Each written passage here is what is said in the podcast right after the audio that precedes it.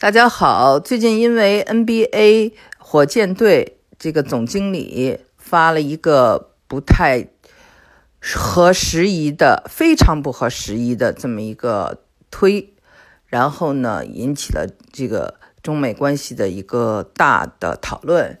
呃，火箭队呢是我们知道在休斯顿，那休斯顿呢一直呢跟中美关系呢。有很多的联系。我们知道，姚明当年呢，就是选秀到了休斯顿的火箭队，然后呢，姚餐厅也开在了这个休斯顿。那么，休斯顿有很多热爱中国文化的人。一九七九年，呃，邓小平来这个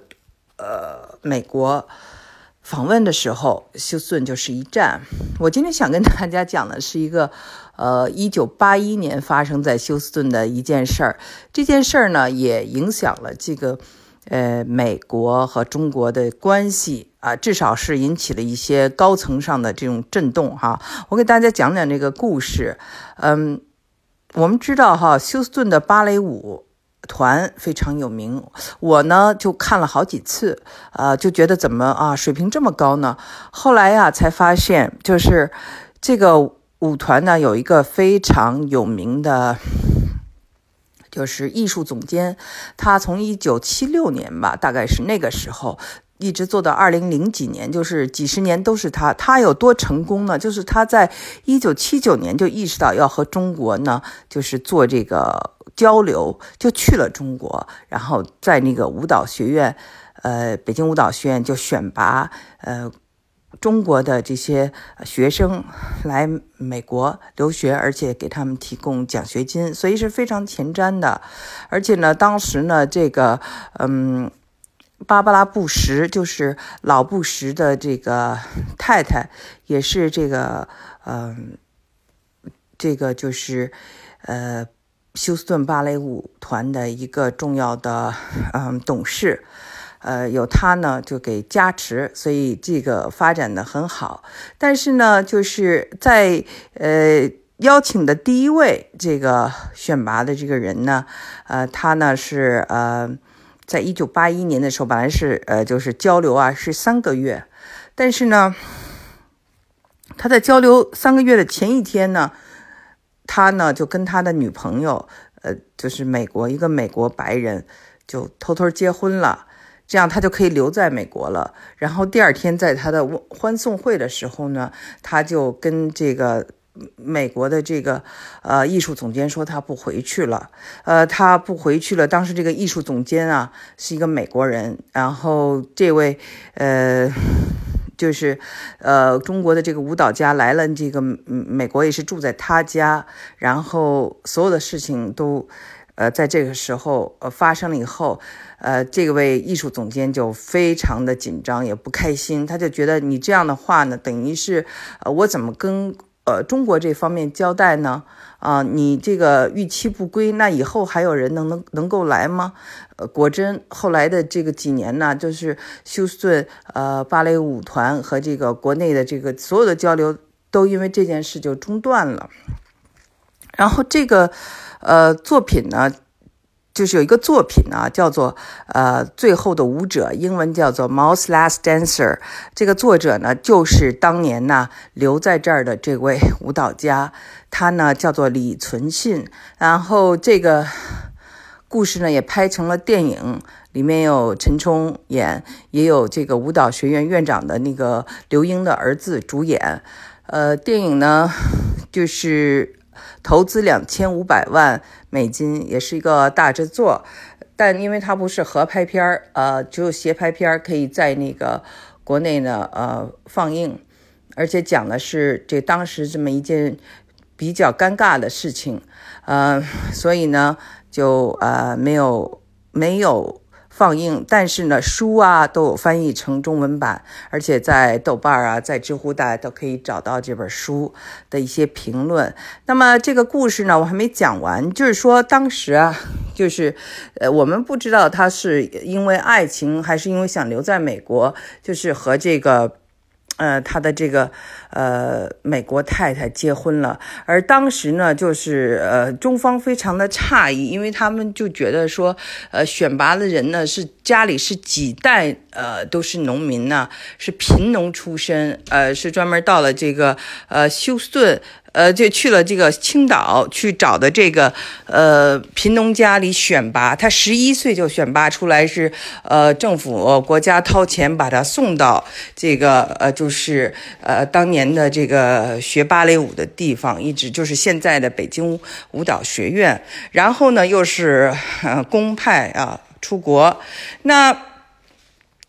就是因为觉得他的这个政治。呃，那个水平高，然后态度好，呃，结果就没有想到呢，最后他反而就是，呃，留在了这个美国，逾期不归，而且，呃，在没有告诉美方，也没有告诉中方的情况下，呃，把婚结了，然后住在了朋友家，啊，同事的家里，这一切呢。就是非常震惊，然后当时的这个领事馆呢就不承认他这个婚姻，他就请了一个非常有名的律师，叫做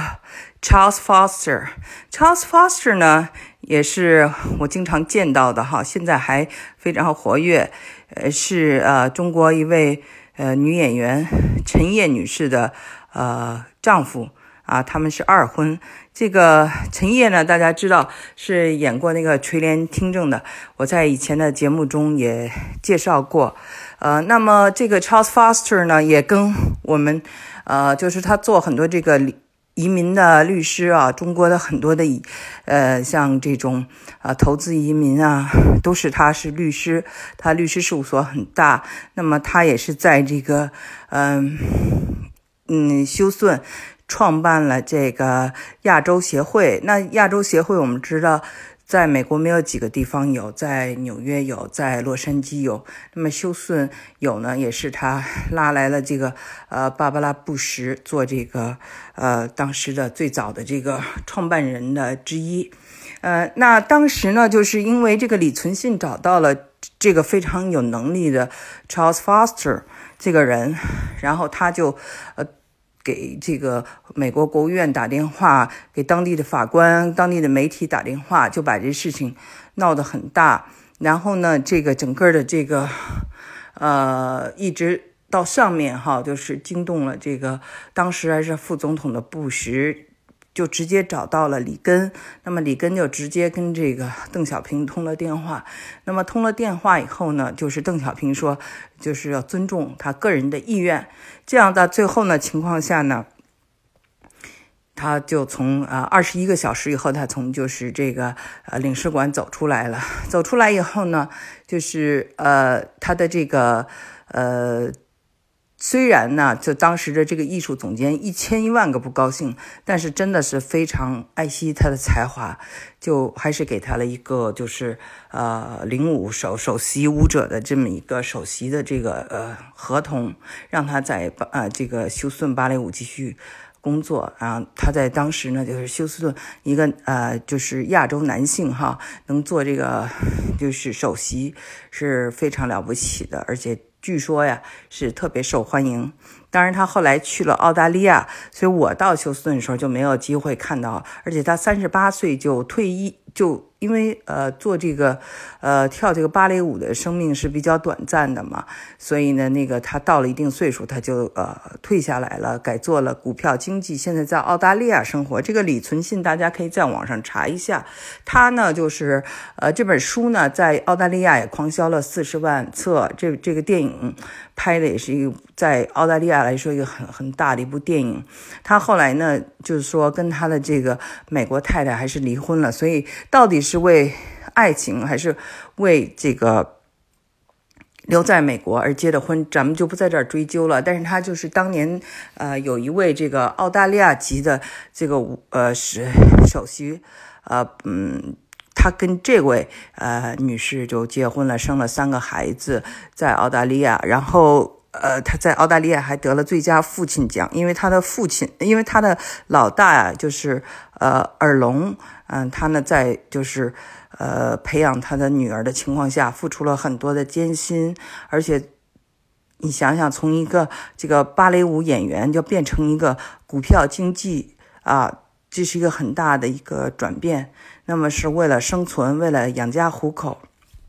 呃，那怎么说？就是说，李存信这个人应该是一个特别聪明，而且是特别有能力的人。嗯，我看了那个他的一个采访，就说呀，当年啊，到这个他们这个乡下青岛啊，就去选拔啊，就全国不知道选拔。了多少个孩子，最后只选出四十四个。他们就是不断的让他们压腿，把他们的腿往上抬，问小孩们疼不疼。他他就是一直忍住说不疼，不疼，不疼。但是那个时候呢，就是其实已经把他的这个他说呃韧带给撕裂了，呃，所以他是非常能吃苦的一人一个人。所以吃得苦中苦，方得人上人。而且他是会非常会会呃表现的一个人，所以大家会觉得他的政治啊。就是面貌也是非非常值得相信的，但是他最后为什么会做出就是说，呃，放弃这一切也要留在美国呢？因为其实这个东西让我们现在的国人来看太不值了，因为你留在中国的留在美国的代价是你回不去了，你跟你的父母很多年会见不到了，对吗？但是呃，政府其实最后呢还是很开放的，就是请他的这个父母呢，就是来到了这个。美国，然后美国的这些观众啊，当时就在那个 Wyndham Theater，这我也经常去的一个剧院哈，就是，呃，他要做这么一个演演出，这个演出呢，就是，嗯。人们就说啊，有个 VIP 要要来，所以呢，整个演出呢要晚二十分钟。美国人，你想想，晚二十分钟肯定都不高兴。但是呢，就是说一听说是他的父母来了，大家都都特别高兴。然后就是，嗯。因为那个车，那个飞机晚点，整个都是警车开道啊，一路把他父母送过来，然后，嗯，他父母跟他多年后终于见面了，然后全场就是雷鸣般的掌声，听起来非常感动啊。但是我我们还是翻过来就说啊，呃，可能是说大家会觉得，从现在的这个社会来觉得，肯定是怎么会要这样做呢？根本不值得，干嘛要那么急呢？是不是？你可以回到中国，然后再申请结婚，跟你的。太太结婚还是可以出来的呀，对吧？呃，就是晚一点。如果你们的真的是爱情的话，你就在中国也也可以涉外婚姻，对吧？所以有很多的可能性。为什么一定要急在那个时候？所以我想这是一个非常好的一个问题。呃，我也在想这个问题，因为呢。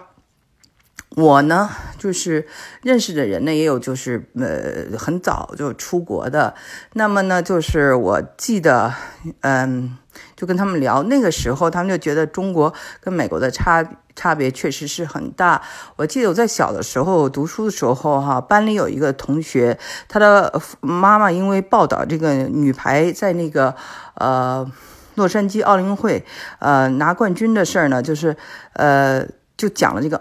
呃，洛杉矶怎么先进？那大概是一九八四年吧。然后呢，就整个这个小学啊，我们的这个生活，他就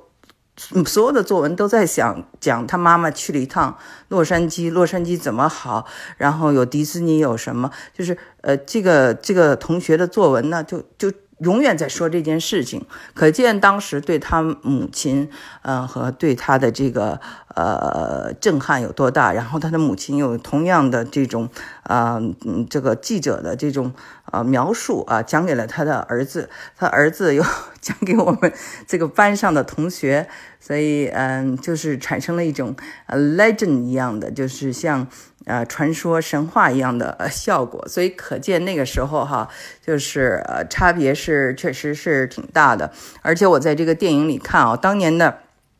Miller Theater 和当年的 Windham Theater 到现在还是一样，没有任何变化。休斯顿呢，嗯，那时候火的那些高楼大厦现在也都还有，但是呢，就是呃，你到了休斯顿。如果你是在北京，你是在上海，或者是在深圳、哈广州这些大城市生活过，哪怕是二线城市，哈，就是像天津啊、像成都啊、呃、像苏州这些地方，等你再来看这个休斯顿的高楼大大厦，你会觉得哦，这个中国一点儿不输呃给这些地方。可是，在那个时候啊，就我们说八一年的时候，它什么都有了；七七九年的时候，都已经是这个样子了。那跟那个时候的。呃，就是呃，这位李存信先生他的生活，我觉得是一定是反差非常大的，而且他觉得就是说，嗯，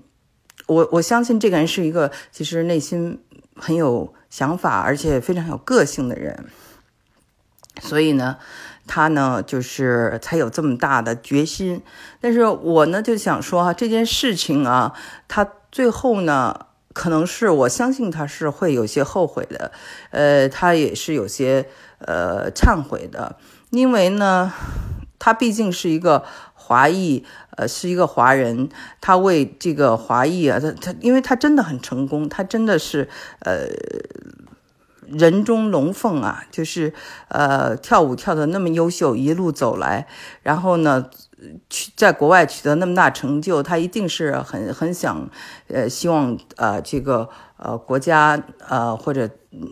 那片土地的这些呃亲人们接受他，对吧？嗯，而且呢，就是也等于说，就像李连杰在好莱坞演电影啊，为这个呃这种或者吴京啊，就是他他就是起到了一定对这种啊鼓舞啊，对大家的一种鼓舞作用。那么很多人当然就是。像姚明啊，就是都是很很服他的，可是他周围的这些同事却因为他的这种受他的影响，很多人不能够再去做一个正常的交流，其实大家都很生气，或者在各种场合呢都不愿意跟他就是来往。其实这就是一个时间，你稍微晚一点，可能就不会有这样的效果了。但是人生呢，就是没有没有。就是没有办法重来了，所以呢，就是有的时候我就觉得，嗯，这样李存信是一个非常成功的人，也是一个就是非常有思想的人啊。只不过呢，他就是啊过早的着急了一点。其实人有的时候做什么事呢，就不是那么不需要那么着急。其实这个世界啊，它有一个自然的节奏。如果一个东西啊，就是一定要费尽各种的这种办法去取得，其实最后呢，谁知道是不是呃得不偿失？当然这是我的看法，因为我没有在那个时代中有过这样的反差的生活的一个对比。呃，他呢，呃，就是接受采访时说，他小时候都是吃这种。呃，地瓜干长大的，那他他所承受的苦难，以及他在这个呃芭蕾舞的这个集训的时候所受到的这种，呃嗯练功的强度啊，都是我们不能想象的。但是我想，也正是因为那种强度，使他到了这个美国或到了澳大利亚，呃，就是到世界任何一个地方，发现他水平不差任何人，而且呢，就是他后来做了这个。呃，Queensland，呃，昆士兰这个芭蕾舞团的这个团长，嗯，又能用英文写书，呃，但是我听说哈，就是说他这个人呢，就是后来跟这个当地的这个华人社区的联系却不多，呃，但是他呢还是很愿意回国做一些交流，而且又回国呃去演出了。我觉得这两边呢都都已经释怀了。尤其是，呃，国内释怀了，就让他再回去。我觉得这是非常大度的，对他来说，其实他也不是说想与所有人为敌，只是他太想成就自己的梦想。呃，有人说这是自私，比如说那个那个艺术总监哈，那个美国人就觉得他他很自私。呃，那么人遇到这个时候怎么做决定，确实是一个。两难呢，就是说他这样做，我们从一个呃回头看就觉得，哎呀，其实挺不值得的，嗯，但是呢，他那个时候，呃，为什么这样想？呃，肯定是有他的原因的。所以我希望咱们可以讨论讨论这件事情，大家怎么看？李存信八一年，嗯，就是留美。呃后呃该回去没回去，而是选择跟一个美国人结婚，留在美国，而且呢还因为他这个事情惊动了这么多人，当时休斯顿啊也成了一个这个各个报报纸上都在呃登出来的这么一个 呃是非地吧，呃所以大家有兴趣可以看看那个新闻啊，或或在网上查一查，然后跟我这儿留言，好谢谢。